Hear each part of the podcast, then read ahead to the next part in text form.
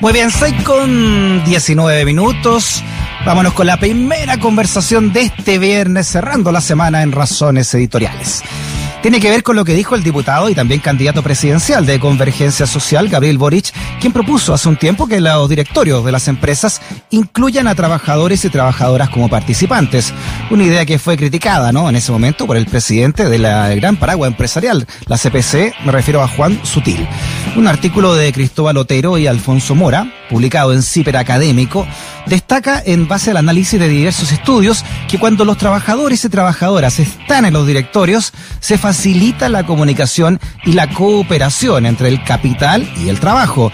Y eso hace que los trabajadores y trabajadoras apoyan la inversión y también mejore la eficiencia. Interesante, ¿ah?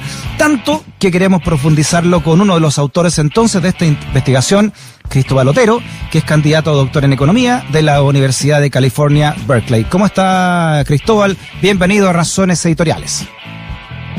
Hola Frey, muchas gracias por la invitación. Eh, muy contento de estar ¿eh? aquí y poder discutir este tema que eh, ha dado harto que hablar en el último tiempo eh, en el debate nacional. Oye, te decía yo salud grande, Cristóbal, allá hasta, hasta California, hasta Berkeley, donde te estás eh, llamando hasta ahora, y me imagino donde se ve con otra panorámica también lo que ocurre en el país, ¿verdad? Sí, sí, sí. Em, acá, bueno, las, restricciones son distintas, así que también un saludo grande a la gente que nos escucha de su casa. Em, momentos difíciles, ¿no? Interesante el, título de, esta publicación del CIPRA académico. ¿Por qué los trabajadores están en los directorios en gran parte de Europa? ¿Qué es lo que, mm, cómo podemos resumir, no? ¿Cómo le mandamos esa, esa respuesta resumida al presidente de la CPC? Sí, yo creo que de hecho una de las motivaciones eh, de escribir este texto es la respuesta del, presidente de la CPC. Y es justamente porque, porque la, propuesta del candidato presidencial, Gabriel Boric, eh, uno a priori puede estar de acuerdo o desacuerdo, pero lo que yo sí creo que en este, en este debate no cabe en caricatura y la razón es bien simple. Es porque la experiencia eh, en países desarrollados, en gran parte de Europa en particular, eh, muestra que la codeterminación, es decir, que los trabajadores tengan participación en los directorios, es una muy buena política para mejorar la relación entre el capital y el trabajo dentro de las empresas, en particular entre las empresas más grandes. Y eso tiene que ver también con el momento en que vive nuestro país donde los paradigmas eh, que han sostenido el actuar empresarial y político de las últimas cinco décadas están en cuestión. Entonces es totalmente válido y incluso más que válido, es valioso poner distintas eh, perspectivas sobre la mesa que puedan de alguna forma canalizar eh, mm. estas inquietudes de la ciudadanía. y es por eso que, hicimos un análisis que, yo creo, que, que, trata, de, trata de poner todo, toda la evidencia que hay sobre la mesa las cosas buenas, las cosas no tan buenas, eh, y evitar de alguna forma este debate basado más en caricatura, eh, que creo que no aporta mucho, especialmente en el momento constituyente del país.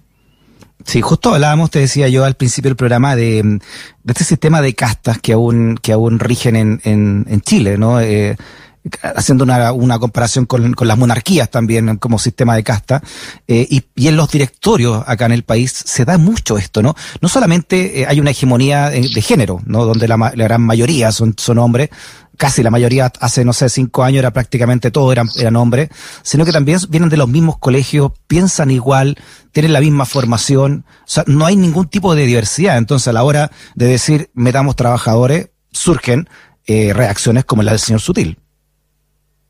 Sí, eso es un buen punto. De hecho, de hecho em, cuando escribía las columnas encontré un estudio de Deloitte, esta, una de las Big Four, estas empresas grandes, em, que básicamente hacía un análisis de, todo, de los directorios de un grupo importante de países y veía qué porcentaje de, los directorios eran mujeres.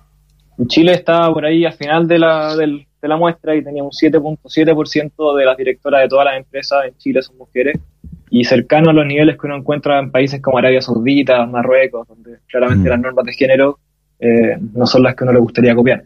Pero eh, habiendo dicho eso, eh, yo, yo creo que es importante que, o sea, esta discusión es relevante porque lo que ocurre, la, lo que ocurre dentro de la mesa del directorio, o sea, ahí, ahí definitivamente donde se toman decisiones y puntos de vista distintos y quizá puntos de vista no necesariamente, no necesariamente que apunten en la misma dirección, sino que si uno tiene gente que cueste, eh, de forma constante cuestiona o pide quizá una segunda prueba o qué sé yo, de alguna forma el debate es un poco más interesante, un poco más rico. Y eso un poco quizá yo creo que el mayor aprendizaje que tenemos de, la, de la codeterminación en, en los países donde se aplica, es que justamente esa relación eh, los trabajadores aportan, o sea, no es, no simplemente acá un juego de poder, donde están los empresarios hoy día que son los dueños de las acciones y tienen el poder sobre el directorio, eh, y ahora con la codeterminación tendrían menos poder porque parte de ese poder se le otorgaría a los trabajadores. Yo creo que es una, esa es una visión eh, muy, muy, muy pequeña respecto a las capacidades que tiene la codeterminación. En particular, lo que nosotros encontramos es que, la, por ejemplo, los trabajadores eh, tienen incentivo a que la empresa le vaya bien. Tienen incentivo a tener una mirada quizá muchas veces más de largo plazo que el mismo equipo ejecutivo, que los accionistas. Muchos accionistas, sobre todo cuando las empresas están diluidas, tienen eh, una acción, no tienen demasiado incentivo a que las empresas en el largo plazo le vaya bien porque van a estar en la empresa poco tiempo. El, equipo ejecutivo también van a estar quizá tendrán en su periodo 5 años. Hay trabajadores que pasan en la empresa 35 años y es la empresa donde trabajan toda su vida y justamente son a esos trabajadores lo que le interesa, a los, a los que mm. más les interesa que, les vaya bien. Entonces, ese tipo de dinámicas yo creo que en general se discuten poco, pero que son importantes para entender por qué eh, la codeterminación puede funcionar. Déjame darte un, un, ejemplo, mira. Eh, la codeterminación, déjame ir un paso hacia atrás que yo creo que es importante entenderlo, no es una locura del Frente Amplio en Chile. Eh, así que yo, yo, creo que esa, esa, esa caricatura habría que eliminarla de raíz. Es una política que se aplica en Austria, en Dinamarca, en Eslovaquia, en Eslovenia, Finlandia, Francia, Hungría, Noruega, en Holanda, en Suecia, y así podemos seguir. Eh, y la razón por la que se aplica en estos países, eh, en general podemos hablar del caso de Alemania en particular, tiene que ver con eh, justo después de la Primera Guerra Mundial, los, eh, trabajadores se encuentran en una situación de mayor poder respecto al a los empresarios. ¿Ya? Y pasa lo mismo en la Segunda Guerra Mundial y esa, esa, esa, esa, esas circunstancias de un país en crisis, de, un, de cambios de paradigma, donde la economía está en crisis también, eh, donde los trabajadores piden mayor, mayores, mayores derechos políticos, es donde se empiezan a generar estas normas de codeterminación. Em, pero el miedo, y el miedo es un, es un, miedo, es un miedo razonable, el miedo desde el punto de vista del empresario es el siguiente. Te dicen, si es que yo le doy representación a los trabajadores en, en, la mesa, lo que ellos van a hacer es, se van a inflar los sueldos de forma artificial. Entonces, si es que ellos se van a inflar los sueldos, eh, a mí lo que me conviene es invertir menos de lo que de lo que yo invertiría si es que yo no estuviera en la mesa. Yo quiero invertir en esta empresa, quiero que le vaya bien, pero yo no quiero que que la utilidad de la empresa se la apropien los trabajadores. Yo creo que la la yo, porque por algo yo soy el que pone la, plata, o sea, pone el capital, digamos. Eh, y ese es un miedo legítimo, ciertamente. Eso es lo que de hecho en la, teoría económica se llama el hold up problem, que en el fondo los empresarios dejan de invertir porque tienen miedo a que en el fondo en el siguiente periodo, una vez que ya invirtieron, eh, sean los trabajadores los que se apropian de esa renta. Pero lo que pasa en la realidad eh, y esa teoría, de hecho, esa, esa teoría eh, te dice, mira, la codeterminación es un desincentivo a la inversión. Entonces, en circunstancias donde uno quiere que el país crezca, uno quiere políticas que incentiven la inversión y en consecuencia uno debería estar en desacuerdo con la codeterminación, dado que va a desincentivar la, la, inversión. Esa es un poco, esa fue la lógica que dominó el debate eh, y, de forma muy interesante. Y de hecho, de hecho, déjame contarte una anécdota, esto, esta es bien interesante. En 2005, en Alemania, eh, un grupo empresarial había alegado porque, porque ellos, según la perspectiva de ellos, esta norma, esta norma afectaba la competitividad de alguna de sus empresas, justamente por el motivo que te digo. Entonces le pidieron, le pidieron a la comisión, le pidieron al, al, entonces canciller Schroeder, que fue, que era canciller alemán antes de Angela Merkel, que armara una comisión para que evaluaran eh, cuáles eran los efectos, las debilidades y fortalezas de la codeterminación como existía en Alemania en esa época, eh, donde dicho sea de paso, el 50% de las personas de los consejos de supervisión en Alemania, es decir, la mitad de las posiciones del consejo de supervisión, que es el consejo que elige a la planta ejecutiva y que tiene las atribuciones más importantes, eh, eran elegidos por los trabajadores. Entonces, en ese contexto fue que los empresarios le piden al, canciller que hiciera una comisión para investigar cuáles son las fortalezas y debilidades. Y bueno, en eso sale Schroeder y entra Angela Merkel en su primer, en su primer año y confirma la comisión. Y en la comisión habían representantes trabajadores. Eh, perdón, siendo opuestos, ¿no? En, en, términos ideológicos, ¿no? Socialdemócrata, demócrata cristiano. Exacto. Bueno, y este, y este es el punto, mira. la comisión se llamaba la comisión Biedenkopf. Biedenkopf era el apellido del presidente de la comisión, que era un, un político de centro derecha en Alemania. Eh, y en esta comisión están representados los empresarios, los trabajadores y había un tercio de la comisión que eran representantes mm. técnicos. De hecho, estaba el entonces presidente del Instituto Max Planck. Y creo que tengo por acá textual eh, la, la conclusión de la comisión. La comisión dice exactamente lo siguiente.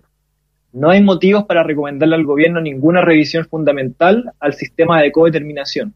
Es decir, no había ningún argumento, al menos en términos empíricos, que pudiera decir, que pudiera eh, ser razonable como para creer que la codeterminación afectaba la competitividad de las empresas. La razón de por qué llegaron a esta determinación no es, no es que los estudios todos decían que la codeterminación era positiva, sino que metodológicamente es muy difícil evaluarlo. Eh, es, difícil porque las empresas que tienen codeterminación, es decir, las empresas más grandes, son re distintas a las empresas chicas que no tienen codeterminación. Entonces, si uno compara peras con manzanas, es difícil tener una, una, conclusión que sea más o menos creíble. Mm. Y eso cambió este año. Eh, este año, el, hace de hecho un mes atrás, en la revista Quarterly Journal of Economics, que es como, por decirte así, es como el science de la economía, es la revista científica dentro de las más importantes de nuestra disciplina, se publicó un estudio que eh, de dos académicos, uno de la, Universidad de California, que de hecho fue el profe mío, eh, Ben Schoffer, y el otro, eh, eh, Simon Jagger, que es académico de MIT. y ellos evalúan cuál es el impacto de la coterminación usando una metodología que es más o menos convincente, y que más sea bien creíble, eh, que no tenga, que, que, no compare peras con manzanas, sino que compare peras con peras. Ese era el objetivo.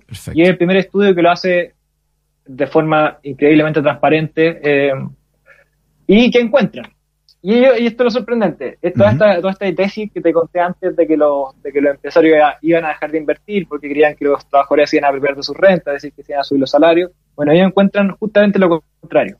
Los trabajadores, los sueldos de los trabajadores no suben significativamente, suben un poco, pero estadísticamente no es significativo, eh, lo cual, lo cual para, para algunos sectores puede ser eh, visto como una derrota de esta, de esta política, pero al mismo tiempo vemos que la inversión aumenta. Eh, mm. Y eso es un resultado que echa por tierra esta teoría del hold up, donde los inversionistas, donde los trabajadores, donde los inversionistas iban a dejar de invertir. Y por eso te digo que la, el aprendizaje de, de, este artículo es que las relaciones industriales dentro de las empresas grandes o las relaciones entre los trabajadores y el capital es mucho más compleja eh, que esta caricatura que se hace, que los trabajadores solo se, se quieren apropiar de la renta. Mm. Eso por un lado, y por otra parte, al tiro, dame el último punto. Los trabajadores también no solamente tienen poder sobre los salarios, tienen poder sobre las inversiones. Entonces ellos obviamente mm. van a querer aumentar las inversiones que sean buenas para la empresa o si es el lugar donde trabajan. ¿Me, explico? Que para usar un concepto ¿no? de Mario Vargas Llosa, estamos también en Europa frente a una derecha muy distinta a otra más cavernícola, ¿no? Como tildó a la mm. chilena en algún momento, en el sentido de que es distinto cuando piensa uno en Angela Merkel o lo que están eh, haciendo en Irlanda o lo que está haciendo Macron, por ejemplo, en Francia, que acaba de cerrar la, la escuela cuna de la LID en Francia. Estoy leyendo un artículo acá de la tercera, eh, cerró la Escuela Nacional de Administración, que se transformó en un símbolo del elitismo que el elicio busca cambiar tras la crisis de los chalecos amarillos. O sea, hay una, hay una derecha ahí también, eh, muy democrática, que también eh, está luchando por sus por sus ideologías, ¿no? Y, y, su concepto de sociedad basada en el respeto al, al mérito, de alguna manera. Sí, sí, es un buen punto. Y de hecho a mí me sorprendió el, el repliegue que hubo en ciertos sectores de defender contra toda evidencia esta, o estar en contra de esta política sin tener demasiada evidencia en contra. Em, y uno de los argumentos que a mí me, que, me, que, me, que me han comentado, o sea, son dos los, los, grandes argumentos que me han comentado. El primero tiene que ver con que, bueno, estas esas son políticas que podemos ver, pero que podemos desarrollar en Chile y está bien, pero hagámoslo en tiempos normales, no cuando tenemos la economía en crisis, no cuando estamos en la mitad de una pandemia. Claro, siempre hay cosas, son como lujitos que nos podemos dar, pero no ahora. Y la mm. respuesta a eso, y bueno, por eso, la, de hecho, las columnas que publicamos tienen dos partes, y la segunda parte tiene que ver con, exploremos la historia de Alemania, donde surgió esta política y se exportó al resto de la región y el contexto donde surge una economía en crisis, una economía que viene saliendo a la posguerra, una economía totalmente quebrada. Eh, es decir, justamente es en ese contexto donde nace la política de coterminación, por lo cual me parece un argumento demasiado razonable. Muy bien. Y el segundo punto que te dicen harto es que, mira, oye, Chile, el problema es la cultura en Chile. La cultura de los trabajadores, imagínate que somos latinoamericanos y en Latinoamérica la cultura no somos como los europeos. Y, esa es una tesis que en general ciertos, mm. ciertos grupos sostienen eh, cuando, cuando faltan los argumentos, eh, llaman a la cultura que es un argumento medio etéreo, pero al mismo tiempo uno puede responder a eso y decir, mira, si no es solamente no es solamente Noruega el país que tiene que tiene estas instituciones, Eslovaquia, mm. eh, Eslovenia, Hungría, que son países como bueno a nivel de desarrollo similar al chileno. Y segundo, se implementó en estos países hace mucho tiempo, cuando eran mucho más pobres que Chile y probablemente eran muy, culturalmente, sea lo que eso signifique, eh, tenían menos desarrollo que Chile hoy día. Entonces, ambos argumentos a mí, en lo particular, no creo que sean demasiado sustantivos. Muy bien, tu, tu estudio ¿no? y tu reflexión, tu columna junto a Alfonso Mora Cristóbal está en CIPER Académico, en CIPER para que lo, para el que quiera profundizar, ¿no? Y se lo vamos a mandar también, por supuesto, a, la CPCA. Muy interesante, Cristóbal, la conversación. A ver si la próxima semana profundizamos también en esto. ¿eh? Es muy, es muy eh, valiosa esa mirada para también un Chile que se está construyendo. Muchas gracias, te mandamos un abrazo grande a la distancia. Excelente, muchas gracias. Oye, lo último que quisiera agregar es que este es el momento de pensar en que las políticas públicas, la, regulación, yo estudio economía, pero no tiene que tener solamente elementos económicos, también hay que entender los elementos mm. sociales y políticos, tal como lo hizo Alemania saliendo de la guerra. Así que es un poco la invitación a ampliar la mirada y a, darle, a canalizar una multiplicidad de voces que quieren tener un espacio en este debate. Eh, muchas gracias mm. por el espacio y por la invitación. A ti, Cristóbal, que esté bien. Chao. Estamos